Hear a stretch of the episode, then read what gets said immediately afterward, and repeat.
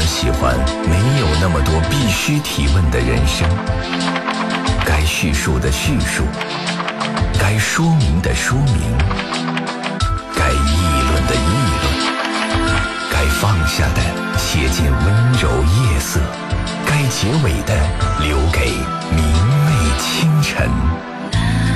情感交流节目《午夜情正浓》，探问生活，倾听你心。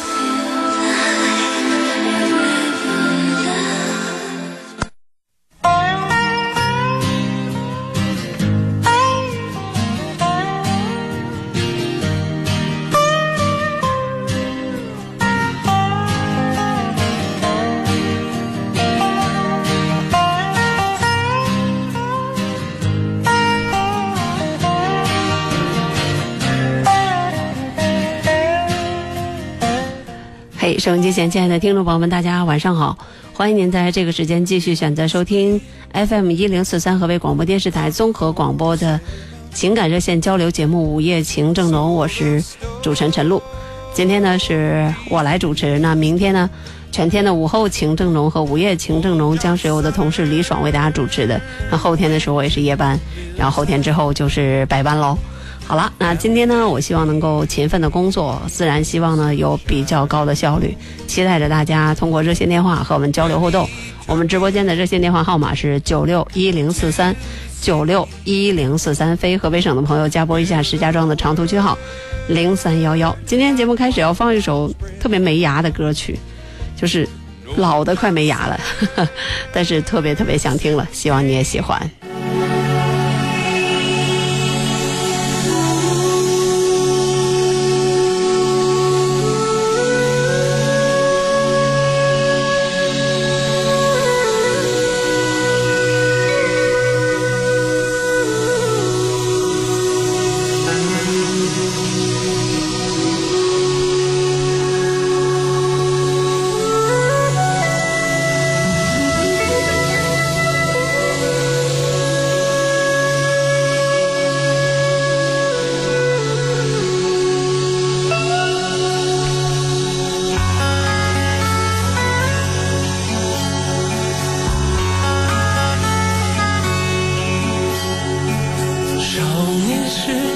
想离开家，向往外面的世界有多么大。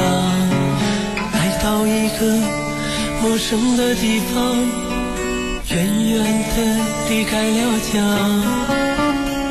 这以后，我又想回家，我翻山越岭去拥抱它，才知道这小小的家呀。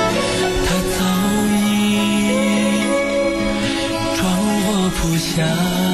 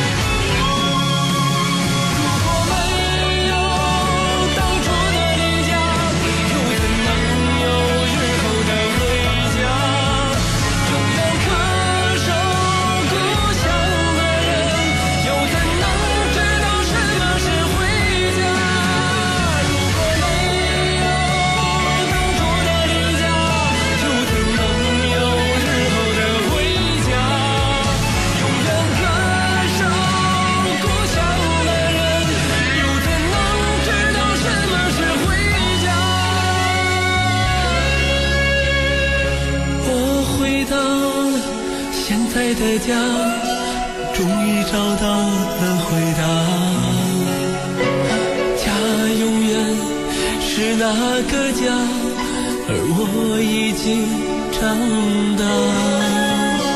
家永远是那个家，而我已不再是那个他。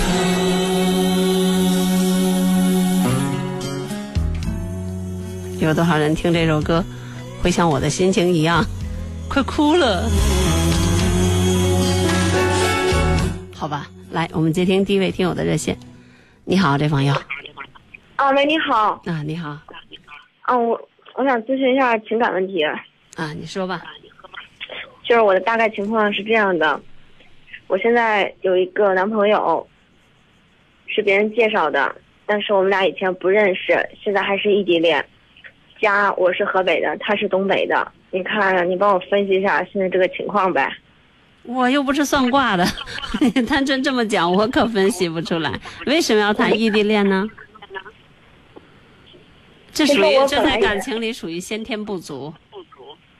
先天不足，对，我也不知道当初为什么就谈了个异地恋，就感觉我俩挺还挺还挺聊得来。爱情是非常严肃，而且非常神圣，而且非常现实的一件事儿。或者说爱情不现实，但是婚姻很现实。我们俩现在也就在一起也才几十天，嗯，婚姻这方面我也没考虑那么远，就是我就是说那不以婚姻为目的的谈恋爱，不都是那啥吗？呃那啥，就那啥呗。嗯，我我知道，就说您觉得我们这种情况发展下去的可能性大吗？发展下去的可能性很大，但是最后成功的概率和幸福的概率就不好说了。像你如果这么不成熟的话，发展下去的概率极其大，但是到最后能幸福吗？或者说，这个付出的成本到底有多大？付出和得到是否成比例？这个我觉得作为一个成熟的社会人，应该去做一个综合的评价和考量。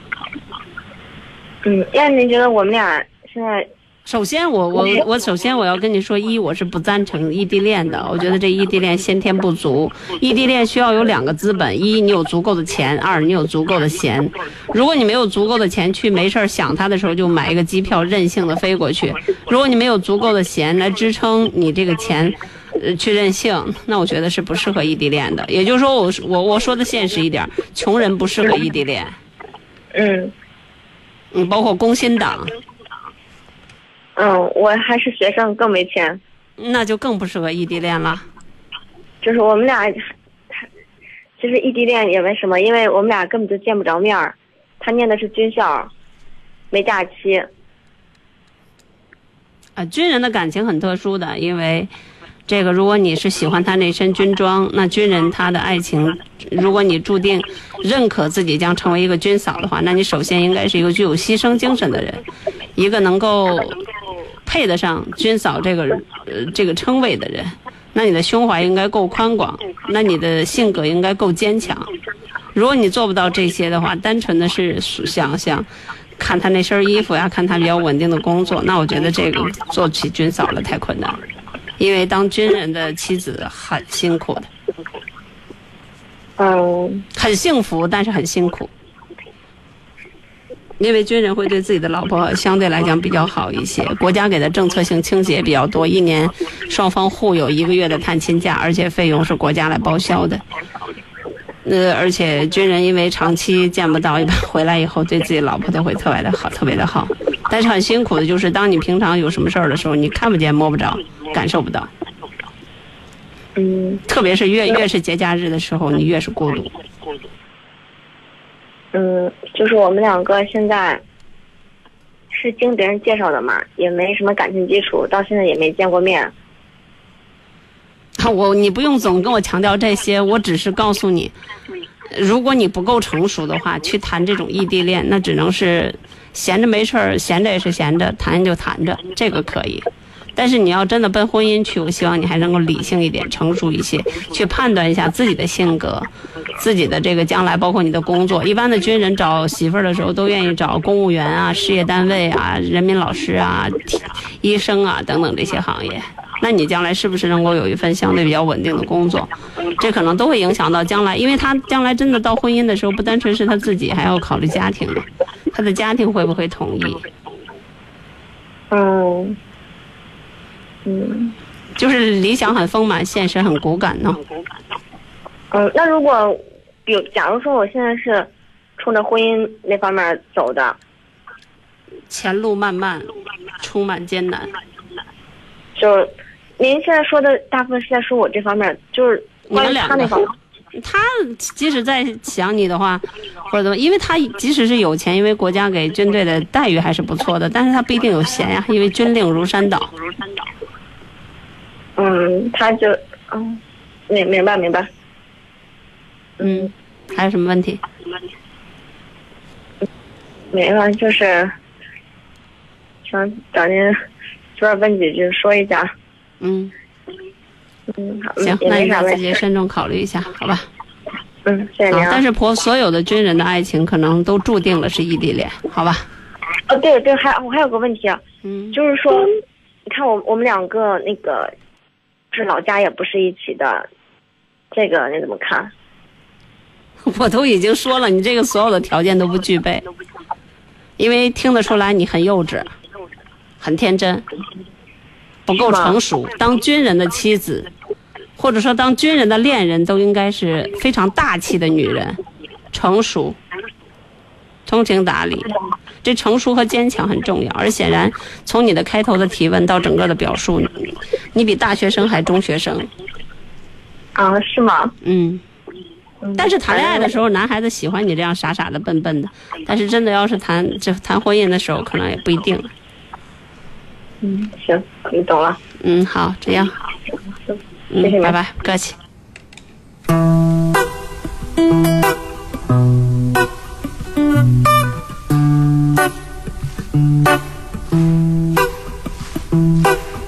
为寂寞的夜空画上一个月亮，把我画在那月亮下面歌唱。为冷清的房子画上一扇大窗，再画上一张床，画一个姑娘陪着我。再画个花边的被窝，画上灶炉与柴火，我们一起生来一起活。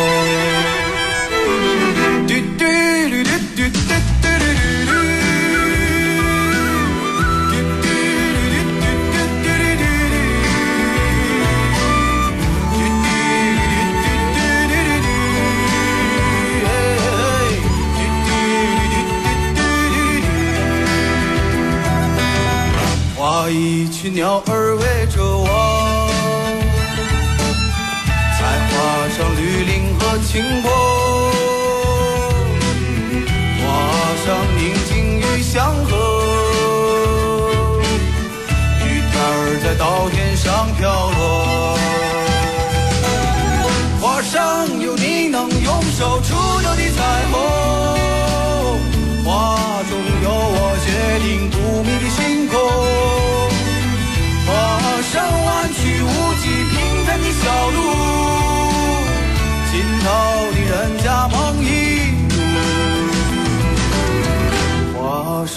母亲安详的姿势。还有橡皮能擦去的争执，画上四季都不愁的粮食，有钱的人从没心事。那那那那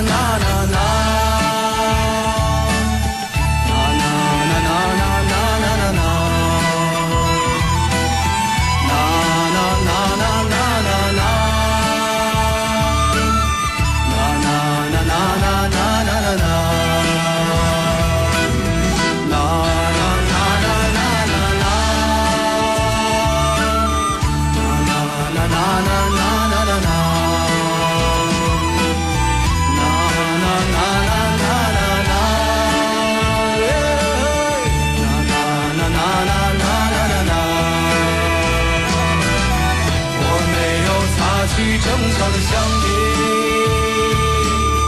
只有一支画着孤独的笔。那夜空的月也不再亮，只有有个好听的孩子在唱。我没有擦去争吵的橡皮，只有一支画着孤独的笔。不再亮，只有个忧郁的孩子在唱，为寂寞的夜空画上一个月亮。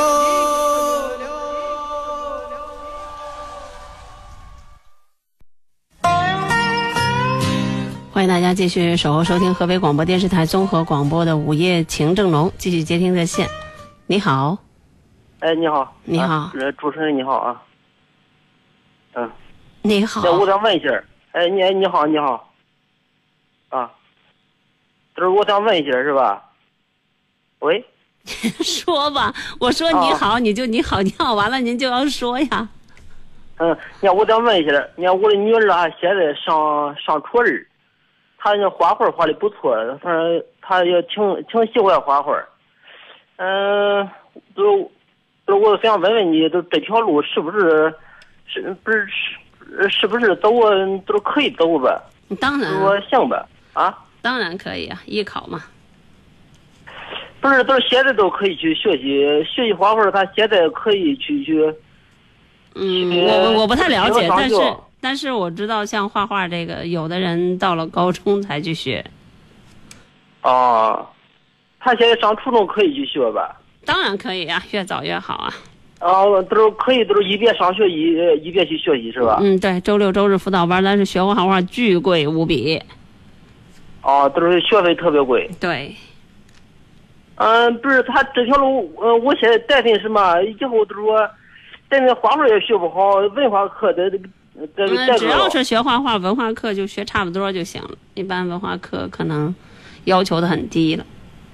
哦，嗯，反正你要是文化课又好，专业课又好的人，那就中央美院了、鲁迅美术学院了这一类的，啊，绝对的哦殿堂级的大学了。那一般的，如果说文化课基础不是很好的，学画画的话，就上个普通的本科，像河呃河北师范大学美术系啊，或者是某某师专啊，就是过去的老师专，现在都叫什么什么学院的这些的美术系啊，还是很相对哦来讲比较容易的。因为学哦画画相对于其他的什么学播音主持啊、学声乐还是少，啊，嗯，啊，你说如果学学个平常，你说你说应该是有前途是吧？学什么也也学好了也有前途，学不好也没前途。你就是学哦计算机的，也有找不着工作的；你就是学特别生僻和冷门的一些专业的，也有嗯成为专家、成为教授、成为学者、成为顶尖人才的。嗯，看哦看你看你将来的，一个是看天分，另外看你的学习能力吧。哦，如果学的话，现在我都可以可以报个班儿啊。我是个人认为，像现在的这个艺考，还有这种的录取率，高中开始学也未尝不可，因为花费实在是太高了，学画画倍儿费钱，哦、你说那那，因为你要参加高考的嘛，对吧？那你先、哦先利利索索的把自己整到中中考先过去啊，先考到高中去啊。哦，现在上高中起码你初中毕业以后，你开始学也可以啊。就初三毕业以后，中考完了，哦，现在用不着，就是现在都就去学的我？觉得这些东西，有的人考播音主持的，就高考前几个，就是比如说一月份什么什么什么那个考试，有的人就就就就高三的最后一一学期差没几天的时候才改，还有好多学唱歌的也一样。嗯，看你 看你自己在这方面的天分吧。哎呀，我现在担心他，嗯不是光把他让他学画画，画画也学不好，文化课得带个了是吧？为什么有艺考这一说啊？就是当你学了专业课以后，你就顾不上学文化课，所以文化课要求都低。您听懂我的意思了吗？哦，听懂了，就是这必然会不好，因为他有的要去出去学习呀，有的要上课呀，要把大把的时间用在画画上啊，等等，他必然就没有人家一门心思学文化课的人学得好，必然的。那你就不用惦记啊他文化课不受影响了，那得是神人了。哦，对对对对对，嗯，所以国家在艺考生方面，你看艺考生考个四百来分儿，考个五百出头，那都是牛人中的牛人了。嗯，不是，如果他这画画学个平常的话，是吧？以后找个关于这类工作好找呗。什么工作也嗯那个那个他也不好找啊，现在。不是，你现在如果说，我说他画画呃学一个吧，都说，呃普普通通的，就说，就说平常学个嗯平平常常是吧？那工作是不是可以找我画画肯定不好挣钱，但是你要说。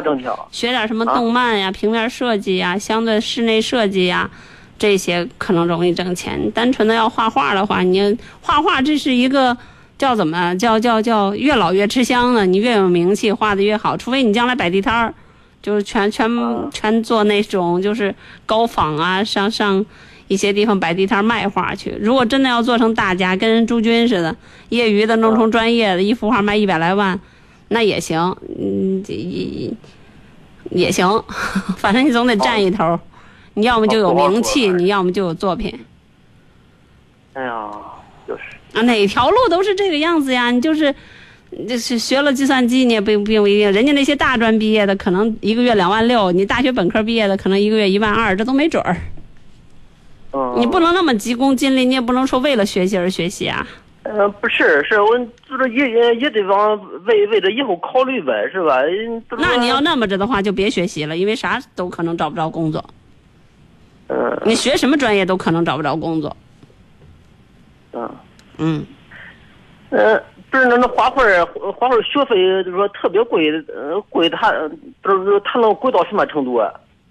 嗯呃，反正举例说明，学音乐的如果一小时一百的、两百的；学画画的可能一小时就得，呃，一百五、两百五，或者是一小时，反正就就挺呃，这个不重要啊，重要的还有那些笔、那些纸、那些纸，就那一张一张的，可重可贵了。啊，嗯，嗯那纸就跟就跟树上摘的似的。啊嗯，那些宣纸啊什么的就可贵了。啊，特别贵是吧？嗯，因为你达到了一定量嘛，你要练嘛，对吧？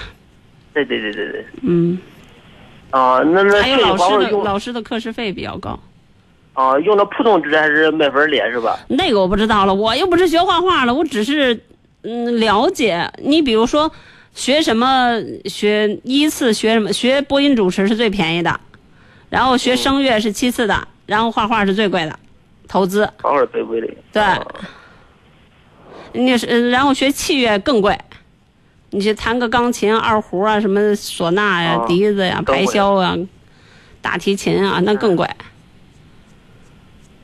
因为老师少。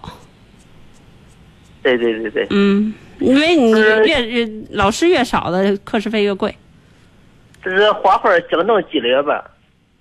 激烈呀。那比起别的肯定是激烈呀，因为哦画画有画的好的，我都会画几笔。我告诉你，那你得看什么样的水平，你将来是要做什么？我不说嘛，这个应该是老来香的那种，就是越老越有名气，越什么越吃香的那种。不是以后有好几个职业需要，就是说需要和那画画儿那结合起来是吧？那个，反正我们常用的，比如说像我们单位，比如说常用的很少用到画画，我们都是用的是平面设计。啊嗯，你的哦大部分常用的是平面设计个封面儿，给书设计个封面儿，设计个照片儿，设计个广告墙，然后设计个海报，设计个 logo，然后设计个宣传品，这个用的比较多。哦嗯，但是你要说让一个人画个画，目前反正像我们这样的单位就用不着。呃用不着画画。啊，我你比如说机关事业单位就很少有用的，但是画画是这样，用一次那就不少钱呢，因为它是创意作品嘛。对对。嗯，哎这个什么东西，你不要这么去讲啊！你这么去讲的话，就没法活了。你看什么？我刚才已经说了，你就是你学计算机专业的，你学，你学我、嗯任何一个冷门的专业的，你有可你有可能找不着工作的。嗯，嗯，因为我们中国人多嘛。对对对，是是，嗯那要不得好好考虑考虑，还是应不该，就是该不该，就是你考，那我就这样告诉你们，你学什么专业都可能找不着工作。呃，现在他吧是吧？文化课学了一呃学了一也是挺好的，是吧？文化课学的也是不错，不错，现在也喜欢画画，是吧？嗯，如果文化课不错的话，我建议不要走这条道，因为容易被别人看不起。是学习画画啊，嗯画画。嗯，因为他会在知识层面很多的方面会受到影响。我认为，如果文化，因为扩招已经很厉害了，录取率已经很高了，随便考考就能上个大学，本二和本三又合并了。你学一个普通的综合性的院校，还是要比其他的一些院校容易在社会上被别人认可。啊，我不知道我说懂了没，也不知道我得罪了谁了，反正就是这个样子。你上一个综合性的大学学一个专业，你和一个学艺术类的专业，人大家大家就会有一个基础性的印象，哦，那就是文化不行，底子薄。啊，是是嗯，啊，你如果因为现在扩招已经很厉害了，随便学一学，差不多就就就能有大学上。嗯，不是，现在关键是学的文化课是吧？这这是是是是是有大学上，但是说现在上了大学的特别多，我在那以后工作也是不好找呗。这你看你自己这不都说了吗？就是因为考大学很容易，你学什么都容易找。我已经说了，话说三遍淡如水，我再说一遍，我都第四遍了。明白吗？就是你不管是预考或干嘛的，因为大学特别多，大学生呢还是要靠自己。你学什么专业都有可能找不着工作。但是你正是因为你学什么专业都有可能找不着工作，那你必须考好大学，必须有本事，必须各个方面比较出色，有一个完善的人格，活泼性格开朗，有广兴趣爱好广泛，热爱生活，然后与人相处，与人为善，你非常的优秀，才会在将来，然后突出出来。嗯，我画的在这儿藏着呢，知道吗？你如果是很平庸的，你就稀里糊涂的，什么事情都都都是这样是随大溜的过去。中国这么多人，干嘛非得用你呢？哦，对对对对，嗯，那就这样吧，啊，行行，哎，问够了呗？呃，够了够了，啊，行了再见。哎哎哎，再见。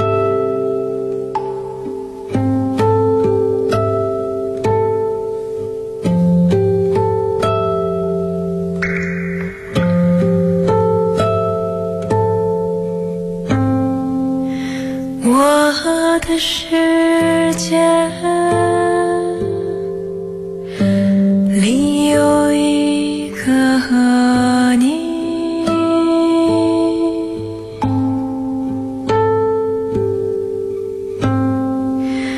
我的世界。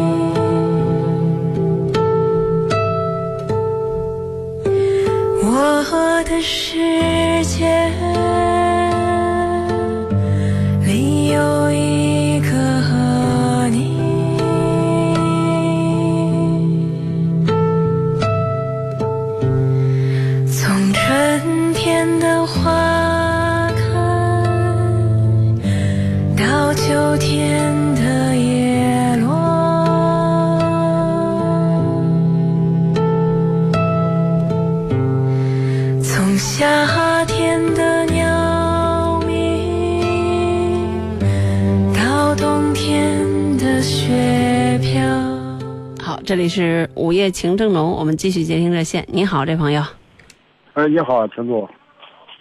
你好，喂，哎，你好，那个，我问一个问题，就是我我哥我哥哥呃那个病了不，呃他他住院了，住院了，因为我妈跟我姐他们都都不愿，就是说不不告诉他他他他闺女，因为他们当时我哥跟我嫂子离离婚了，他他们关系处理不太，就是当时那会儿都处理不太好，那我哥病挺厉害，他们都都不说不不告诉他闺女，我认为这事儿。好像不告诉不太好，不告诉谁？不告诉我，不告诉我侄女吧？为什么呢？另外，他们他爸爸得这么多这么重的病，他他女儿为什么会不知道呢？因为他们平时很少联系。啊，很少联系的话，那也是要告诉的呀。就就说我我也是，我也我今天跟那个跟。跟我妈说，我说你必须得告诉人家。对，可以不告诉他前妻，但是你必须告诉他闺女啊。因为人家因为他有知知知情权，就算是他不管，我跟你说的，我我是说这意思，应该是这意思，对不对？对啊。你你你管不管？他管不管是他的事儿，但是你你要不指着人人家管，我说你你告诉他，太不人道了，省得让他今后埋怨，对吧？对。这太不人道了！人家亲生的闺女，不管人家父母之间有着怎样的仇呀、恨呀，或者是怎么样的不和谐，但是对于闺女来说，啊，爸爸得病，她乐意不乐意都有必要知道，是吧？我我我觉得我也觉得，今天因为我我给我姐这个没有什么可商量的，不能说一个人糊涂一家人糊涂，还是主动的去告诉吧，告知为好。既然得的很重，还是越快越好。是吧？我要不我今天跟跟跟跟我妈也也嚷了半天，争争了半天，跟我姐也争了半天。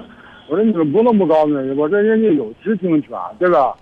这个不用跟他们商量了。你觉得这件事对，你就直接告诉就可以，是吧？你这不管是谁，什么叔叔呀，什么姑姑呀，什么奶奶呀，这个随便一个人，只要告诉了就可以了。哦，嗯，哪怕是小道消息告诉对方也可以，好吧？哦，好的，好的，好，再见，嗯，拜拜，谢谢你啊，不客气。你好，这位朋友。哎，你好。你好。嗯，我想咨询一下，问一下，我这个姑娘，现在我听前面好像说的也是那个异地恋，一个问那个，他那个。就是你第一个第一个咨询那个，不是你说的是谁呀？我家的姑娘。你闺女是吧？哦，我闺女对。您是使着免提呢，还是蓝牙呢？这样的声音我们实在太难忍受了。你这个用着什么呢？这是耳机还是咋的？免提，把这种东西取消掉。如果总是这种声音的话，收音机前的听众朋友会非常的难受。好的，我看一下啊。不要使用免提，好吧？嗯，现在怎么样？凑合吧凑合吧。还是不行，那你说吧。嗯，他是谈了个对象，也是异地的，异地的都是同学介绍的，介绍，但是他们也也没有见过面嘞，光在网上或者电话里头聊的挺好，挺好。我说这个不现实，但是他挺执迷的。这个东西就是这样，他不碰南墙，他不回头。他因为他不不是过来人，或者说他也不太知道这异地恋意味着什么。我是觉得有些感情是用来成长的，你让他往前走一走也无妨。刚才是那个本人打来电话，我就会那样噼里扑噜噼里扑噜的劝他一阵子。但是你作为父亲。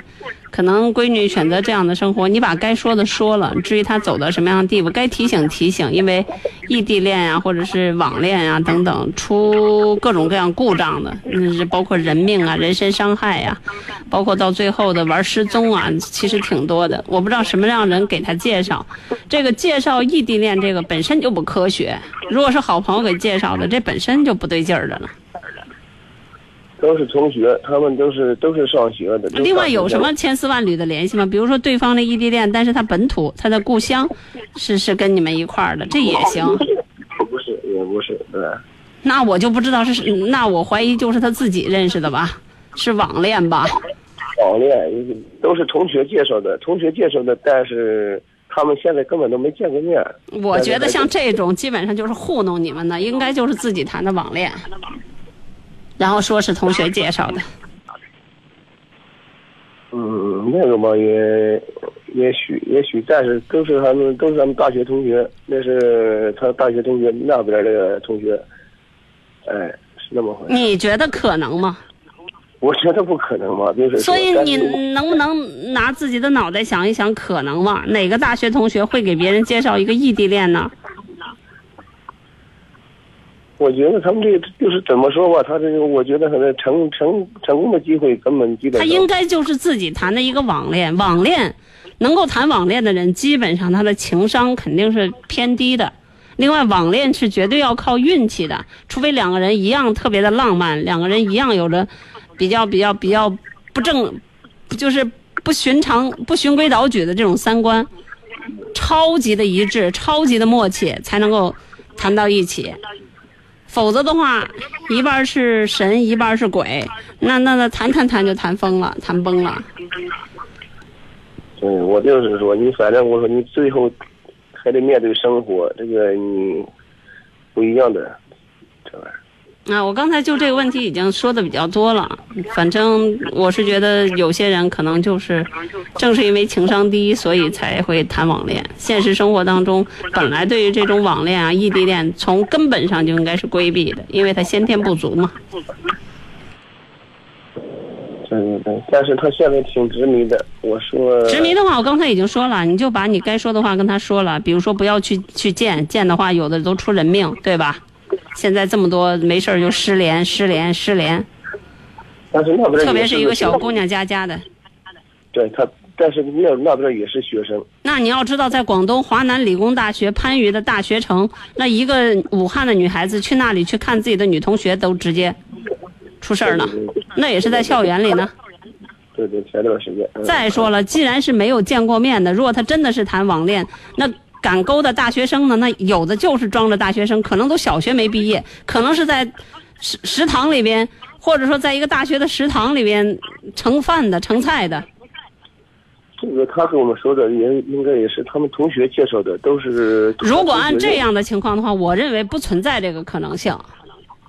我这我不知道你念没念过大学，一般念过大学的人不会给同学介绍八竿子都杵不着的这种异地恋。我难道我我老了？现在的人都流行这个？我不知道，反正我能够知道的，包括我现在也认识很多在校大学生朋友，不会这个样子，应该是自己谈的网恋。你您您自己想想，如果您是河北保定的，对方在武汉，然后呢，对方的家乡是在湖南，然后给河北的一个妹子介绍一个在武汉读大学的人，脑子进进地沟油了吧？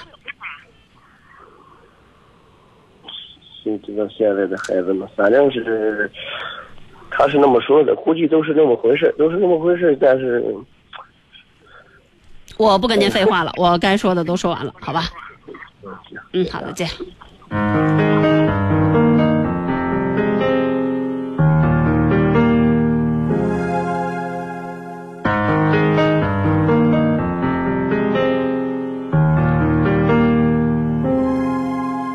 如果那两个字没有颤抖，我不会发现我难受。怎么说出口，也不过是分手。如果对于明天没有要求，牵牵手就像旅游，成千上万个门口，总有一个人要先走。怀抱既然不能逗留，何不在离开的时候，一边享受，一边泪流。十年之前，我不认识你，你不属于我，我们还是一样陪在一个陌生人左右，走过渐渐熟悉的街头。十年之后，我们是朋友，还可以问候，只是那种温柔再也找不到拥抱的理由。情人最后难免沦为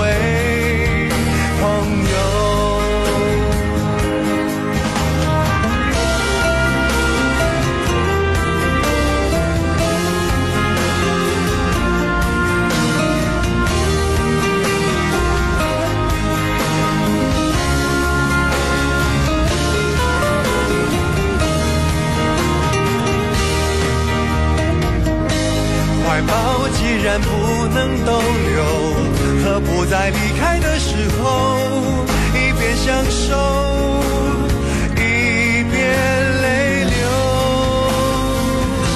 十年之前，我不认识你，你不属于我，我们还是一样陪在一个陌生人左右。走过渐渐熟悉的街头，十年之后，我们是朋友，还可以问候，只是那种温柔，再也找不到拥抱的理由。情人最后难免沦为朋友，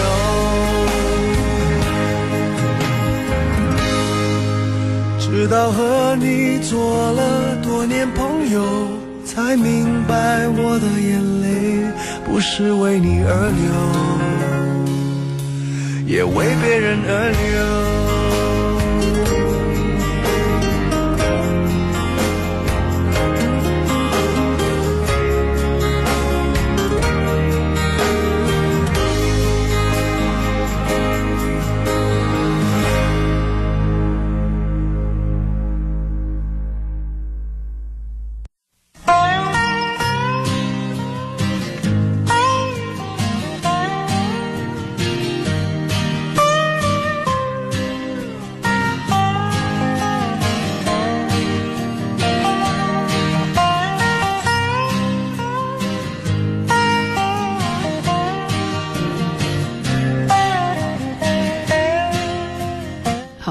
继续关注收听河北广播电视台综合广播的情感热线交流节目《午夜情正浓》，我是今晚的主持人陈露啊。很多听众都说陈露姐，你说的已经很清楚了。另外一位听众说，这介绍人也是醉了啊。对啊，以我的常规经验来讲，嗯，不存在这样的事情。你家的闺女还有这这种情况，应该是前方高能。啊，还有一位听众说，怎么现在这种缺心眼儿、犯傻的孩子这么多呀？给养瓢了。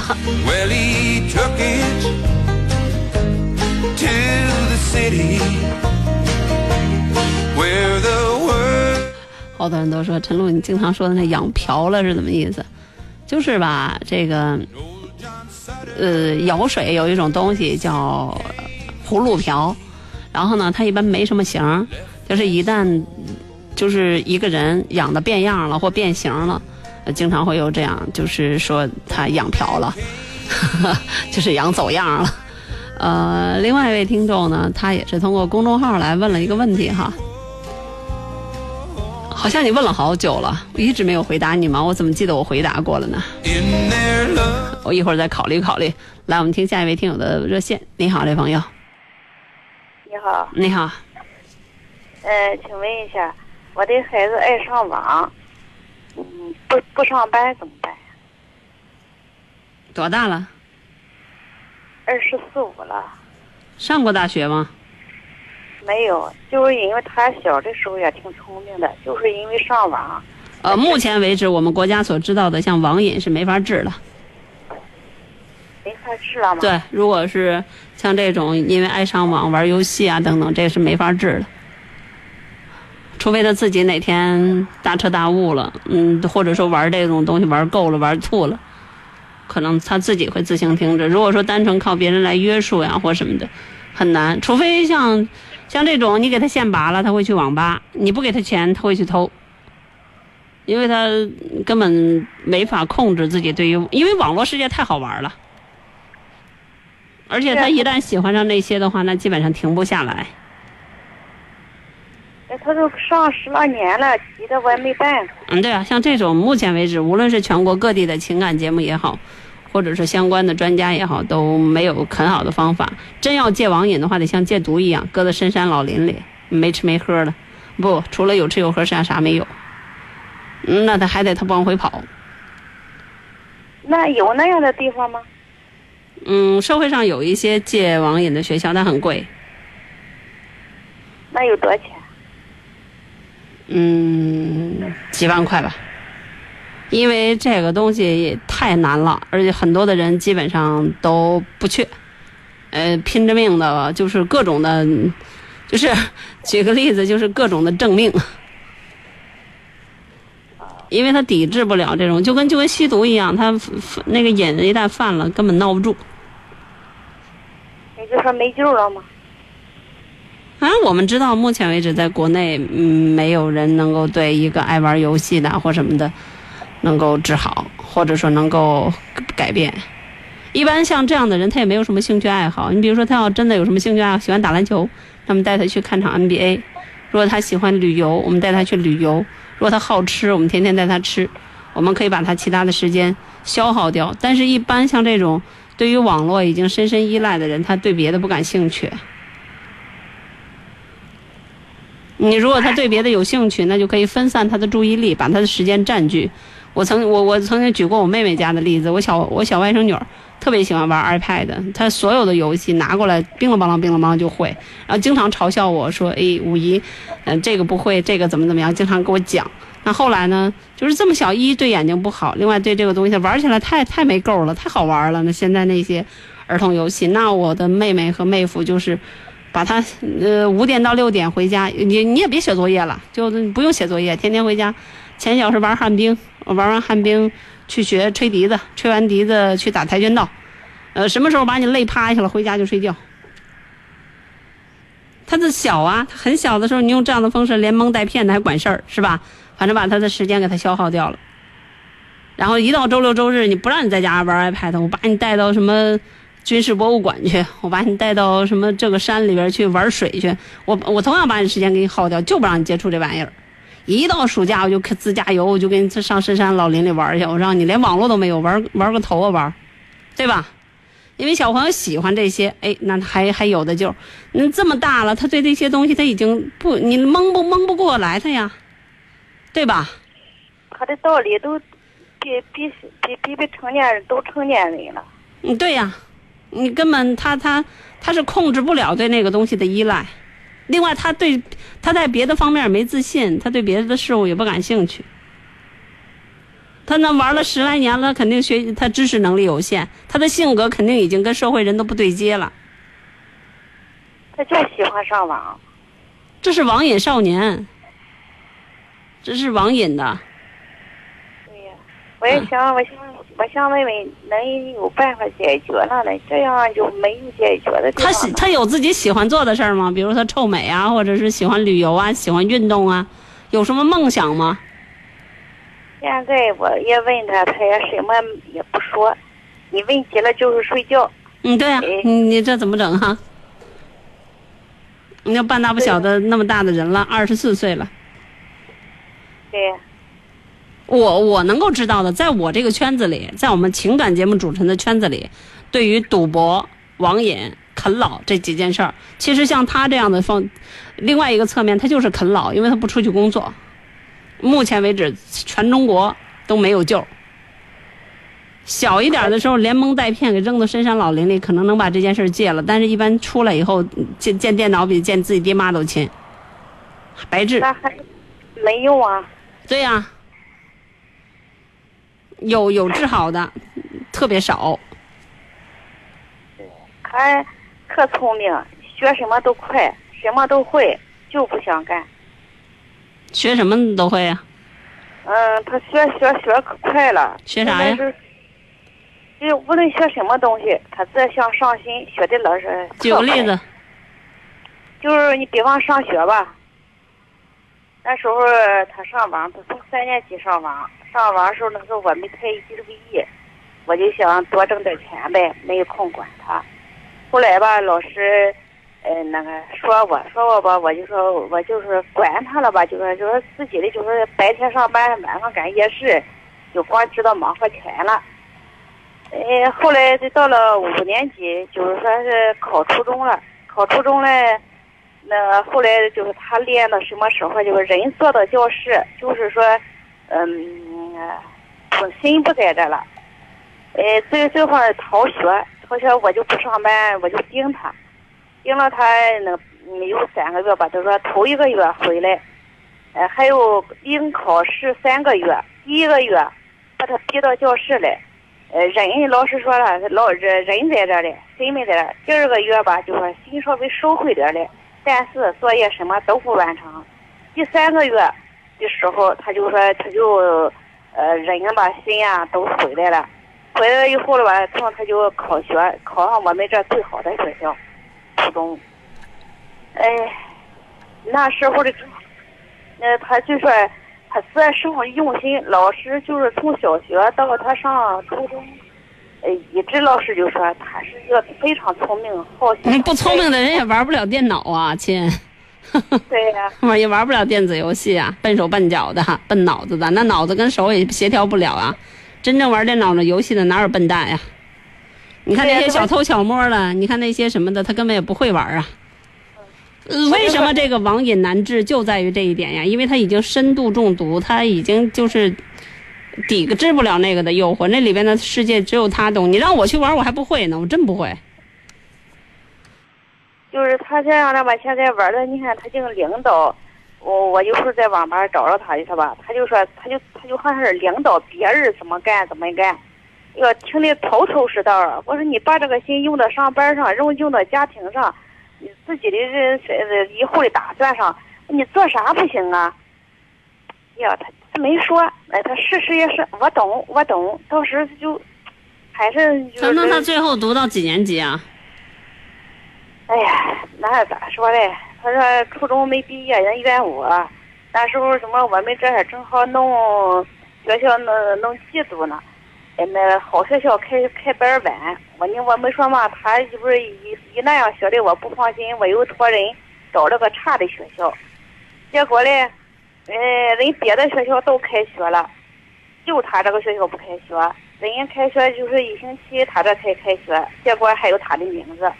他又想去，那钱也紧呀，哎，没让他去了，没让他去了。到后来的他又高兴了，我也没上好学校，就说在那个不好的学校，二二类的学校，可是管的制度科技方面差了，正好和他那个师妹胃口，哎，就这么初中没毕业。那你这个妈也是个糊涂妈呀！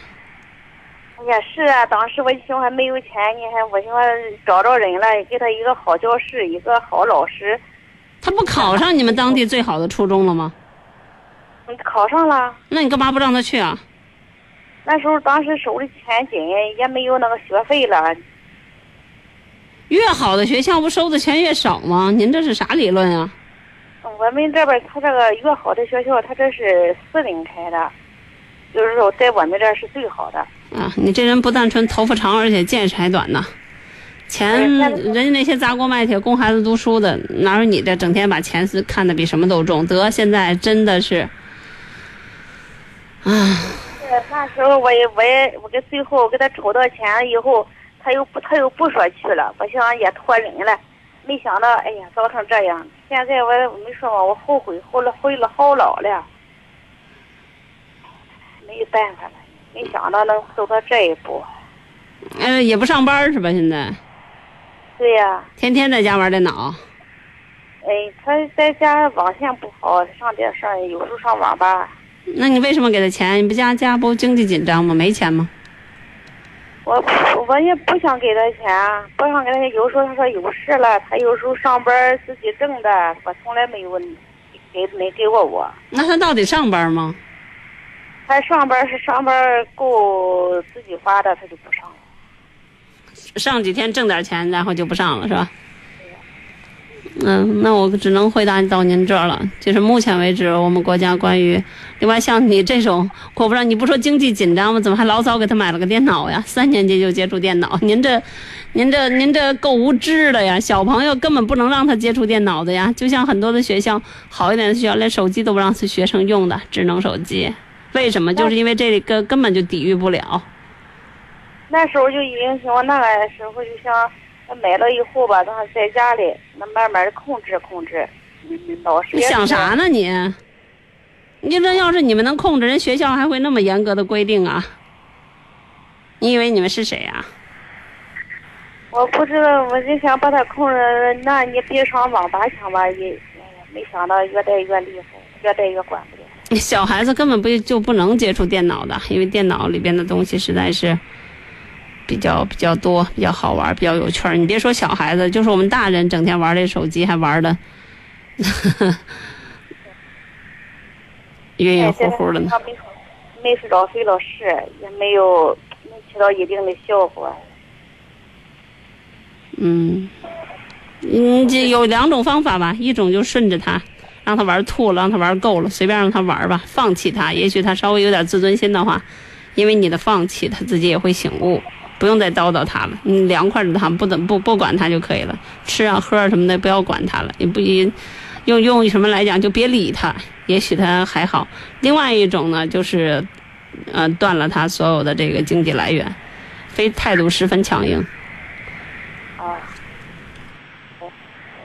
谢谢啊。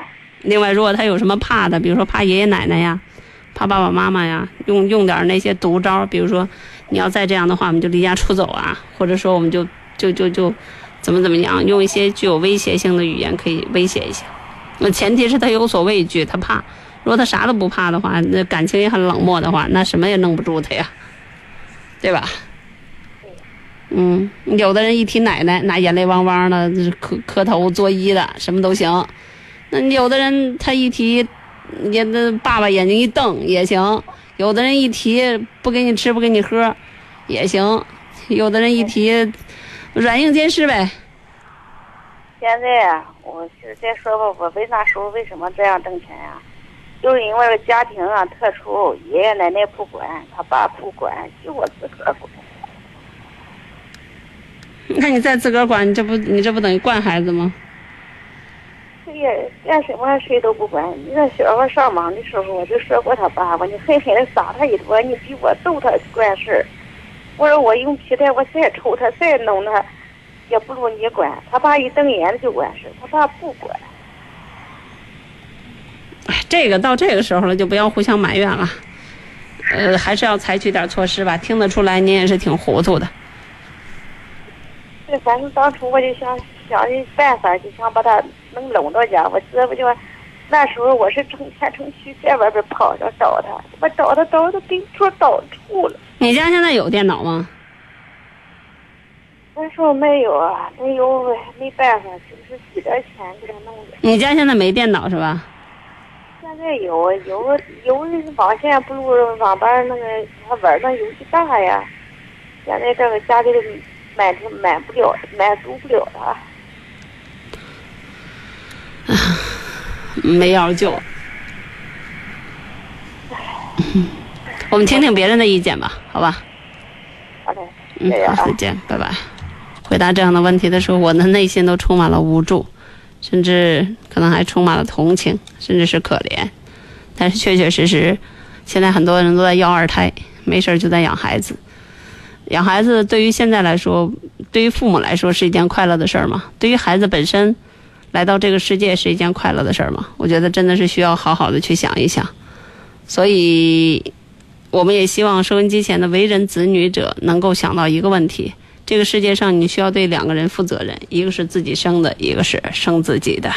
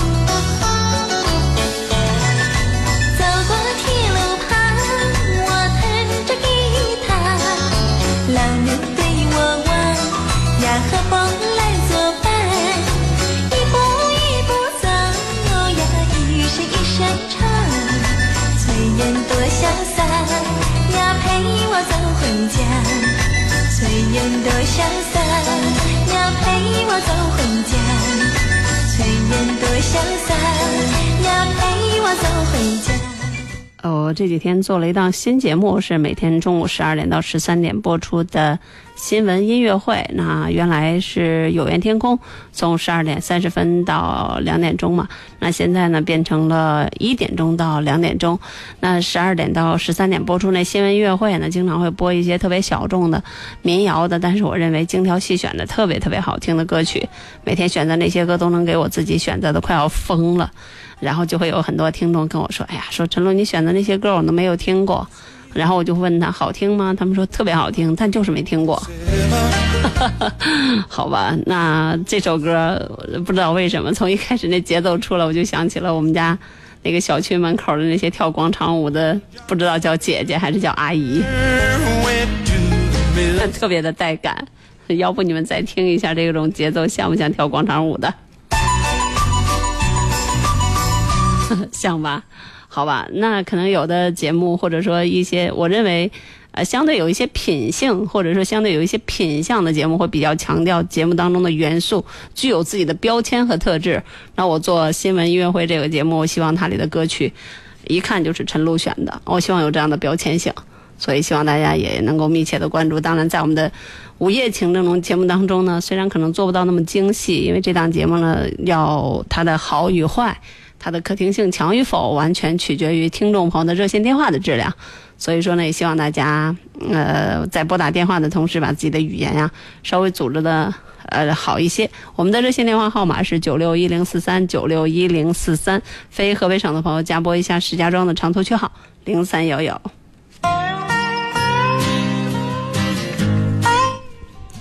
呃，众人拾柴火焰高。一位听众说：“儿子的前途都毁在你这个不称职的妈妈手里了。”哎，别这样说人家了，人家已经很痛苦了。啊，还有一位听众说：“这个放手吧，让他自生自灭。”啊，还有一位听众说：“像这种吧，就是让他这个玩电脑玩到吐。”嗯，我我记得以前也讲过一个例子嘛，马云的儿子就是一个网瘾少年，啊，特别喜欢网络。后来马云就跟他媳妇儿说：“你让他玩吧，他乐意干嘛干嘛。”就是玩儿，你乐意上学就上学，不乐意上学就不上学。然后呢，时间长了就玩够了。突然间有一天，他的儿子跟马云说：“爸，我不玩了，我想上学去。”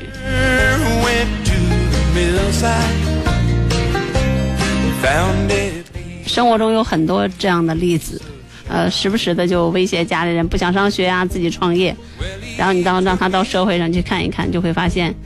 一容易被别人看不起，二社会没有他想象的那么简单，三突然发现还是当学生最好。好了，我们直播间的热线电话始终为你开通。啊、海波说撵出去住啊，想啥呢？孩子成人了还不离家咋的？你还想伺候他一辈子吗？连野外的动物都不如。你们不要说话比我还狠啊！另 外一位听众说，好像有用玩游戏打比赛赢奖金的比赛，让他儿子试试去，让他知道自己在玩游戏中玩的一点也不高，兴许失落感能够让他放弃游戏吧。那要是越来越来劲呢？这就跟赌博似的，各种的不服，到最后呢是越陷越深。嗯，王二小说，我觉得这位大姐可以试一试心理治疗，并不是没有办法。嗯，目前为止没有听说心理治疗成功的。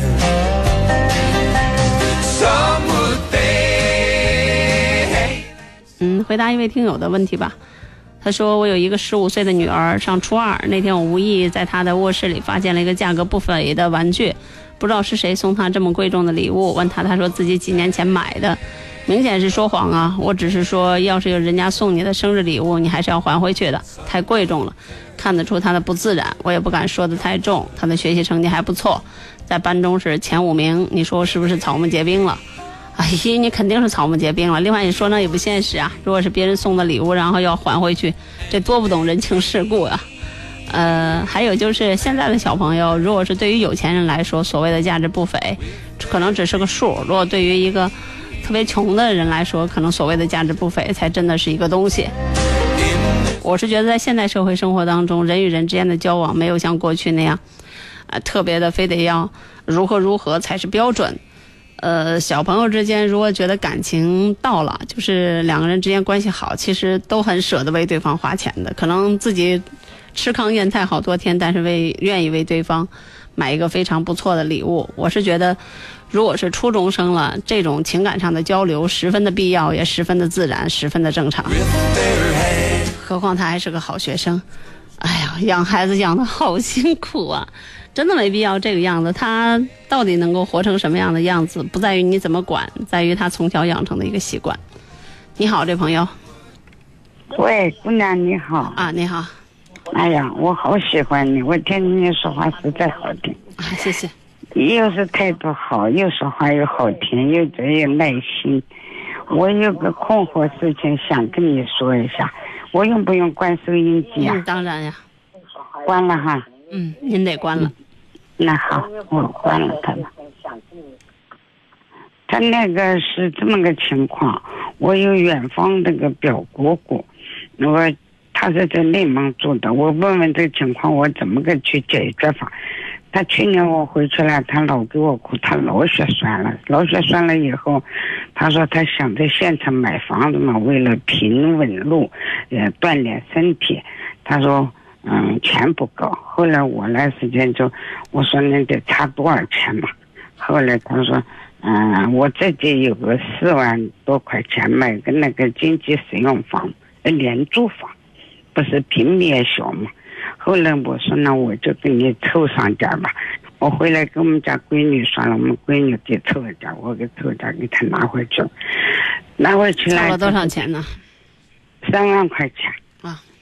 去年冬天那段时间，我心想你这不买房子，你就可跟我还还还回来嘛，我又不好意思去说这个事情。今年过年时候呢，他家那个老头子了，就我们叫表姑父嘛，算是。就就得了癌症病了，癌症病了，在县城没查出，到北京才查出来。一旦查出来以后，两个月就死了。到北京查的时候就说你不要看了，你这病已经都不行了，最多一个半月到两个月就死了。这个老头一死了，就他那个大儿子就把这个钱都掌握了。他一共三个孩子，姑娘是嫁在包头了，儿子两个儿子在开车的。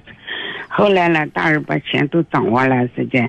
我知道这个事情，他父亲死了，我就不是问他，我说你这个事情你究竟是父亲跟你交代什么了？他什么也没交代。我说那借我那钱，他跟你说啥？其实大儿子他知道这个钱是大儿子拿回去的，大儿子拿回去还打的有条子。最后呢，是他把他的所有的钱给他妈没买房子，买了个车库。车库装修出来嘛，又平稳，说他锻炼也不要上楼，不要啥，就像平房似的。我问他要钱了，他说他没有，他又想弟弟叫他弟妹弟弟妹妹拿，弟弟妹妹不给他拿，那钱都是他用了的。车库了买了继承他的名字。还不是说是借上他妈的名字啊，或者是他爸爸的名字，这两个人，这两个弟弟妹妹谁也不给拿，说他记着他的名字，我们谁都不去给他拿这个钱。我这现在不知道该怎么办，能得要得回来嘛？我是说你看姑娘，我说你给我 出点主意，我都不好意思。您首先不应该借给他，这个亲戚太远了。哦，说了半天，说了半天，这借给了嘛？他比我小。那不管怎么样，这个亲戚都太远了，您不应该借。另外就是，富裕的人才借钱，您这个把三万块钱还当回事儿的人，其实是不适合借三万块钱的。借人钱的时候，必须有个心理是这个钱不回来了，也不当个事儿才可以借。你比如说我做生意，我赔十万，我不哭，我不闹，我不睡不着觉，我不吃不下饭，那你才可以适合做。如果说这个生意赔十万，你就吃不饭下饭睡不着觉，那你就不适合做生意。首先，您这钱不该借。另外呢，如果说您现在已经是这样了，那我觉得就应该奔着翻脸去了。既然有条儿，那就天天追债，直到追的他翻，这这他他他他还给你为止。另外还有就是家里边这叫。不能说家破人亡吧，这起码就是这个这个这么多事儿发生，可能家里的情绪啊，整个的方方面也不是特别好过。那我认为容一容还是可以的，但是话话得有。嗯嗯嗯，对，他是这么个道理。第一次不是他家弟弟就给我打来电话说姐，你可是嗯嗯。我说你给我打这个电话，问你妈是不是身体不好？她不是脑血栓。后来他我妈还行，我爸去世了。哇！我说咋这么咋回事？这么快？他爸前一段时间给我打来电话说，他是得的是那个呃那个那个呃胸积水，说是有。您就不用说这些了，就是他们现在有话吗？还您这钱？他就是说没钱。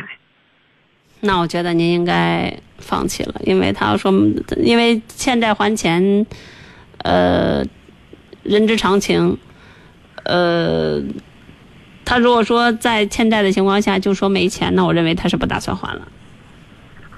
他就那两那段时间，他妈哭哭啼啼给我打了一个电话，说是，啊，我连房子都没有了，嗯，儿子又不要我了，把我送在那个他的那嫂子家助理家。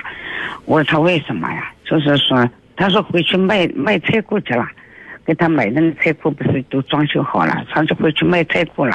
说你要钱了，给你还钱了。我说他胡说八道了，也不知道搞什么鬼。最后那是这样。我又打着给我电话问了，他又回车库住去了，又回车库里头住去了。他儿子头一天送走，第二天又把他接回去了。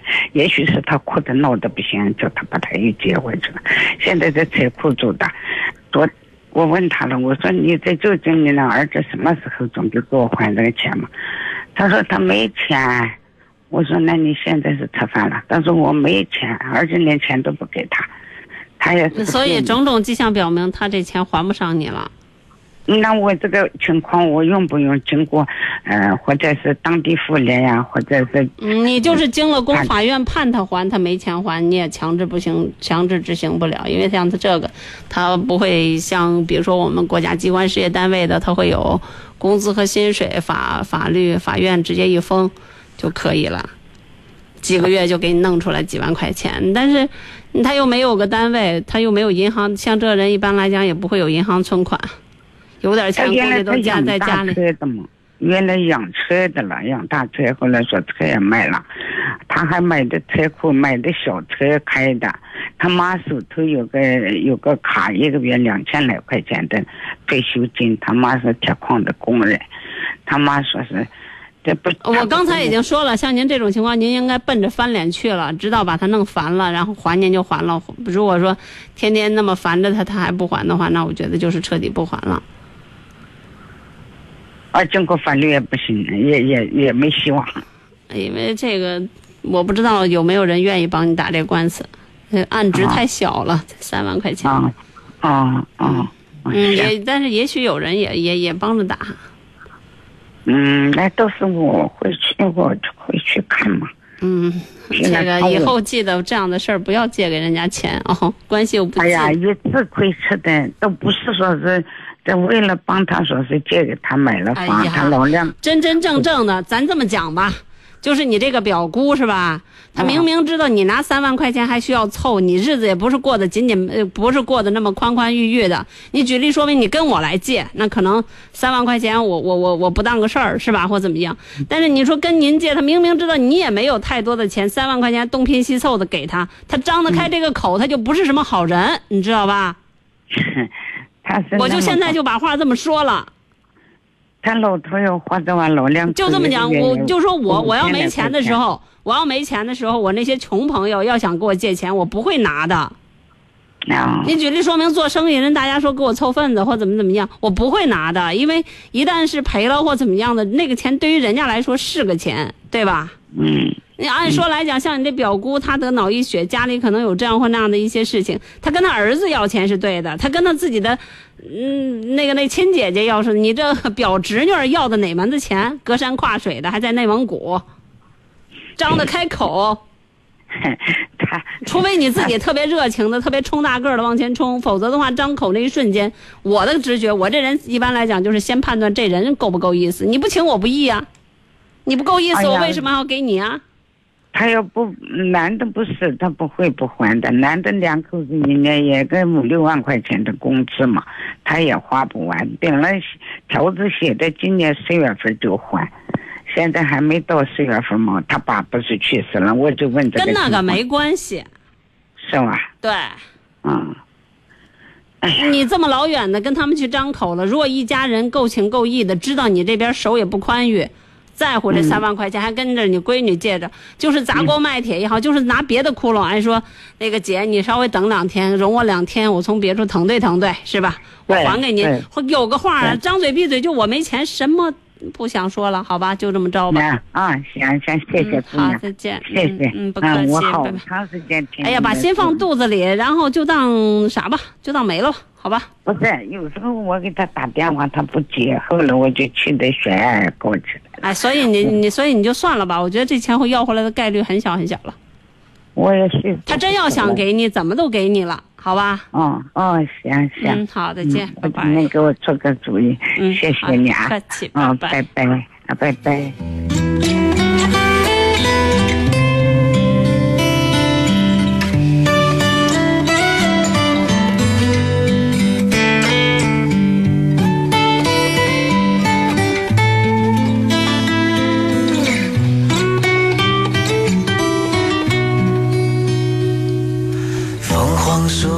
花瓣雨伞落，蕾丝裙摆夏日的香气，你的笑容，头发的气息，温暖的手，温柔的言语。好了，今天我们的节目到这里就比较，呃，快要结束了，因为一般五十二分、五十三分，我们的电话也不接进直播间了，显得匆匆忙忙。今天是一周工作刚刚开始，不知道大家心情怎么样？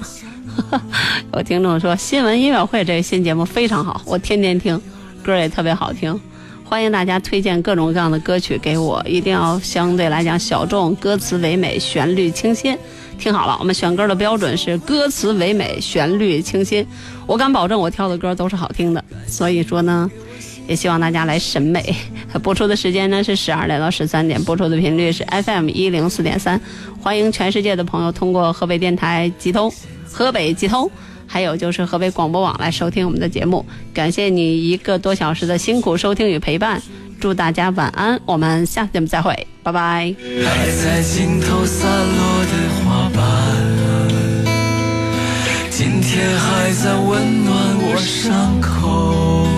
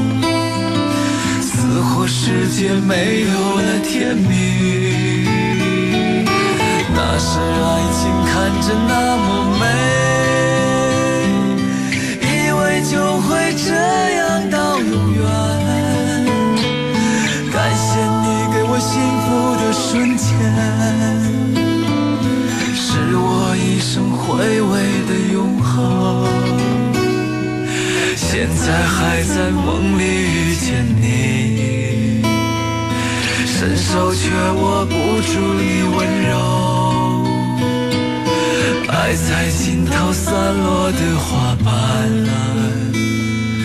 今天还在温暖我伤口。今天还在温暖我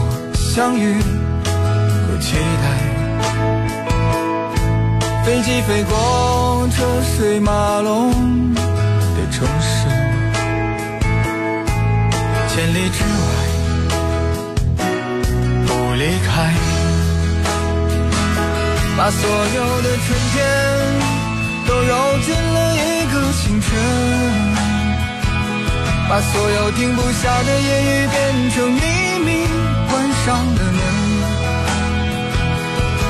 莫名的情愫啊请问谁来将它带走呢？只好把岁月化成歌留在山河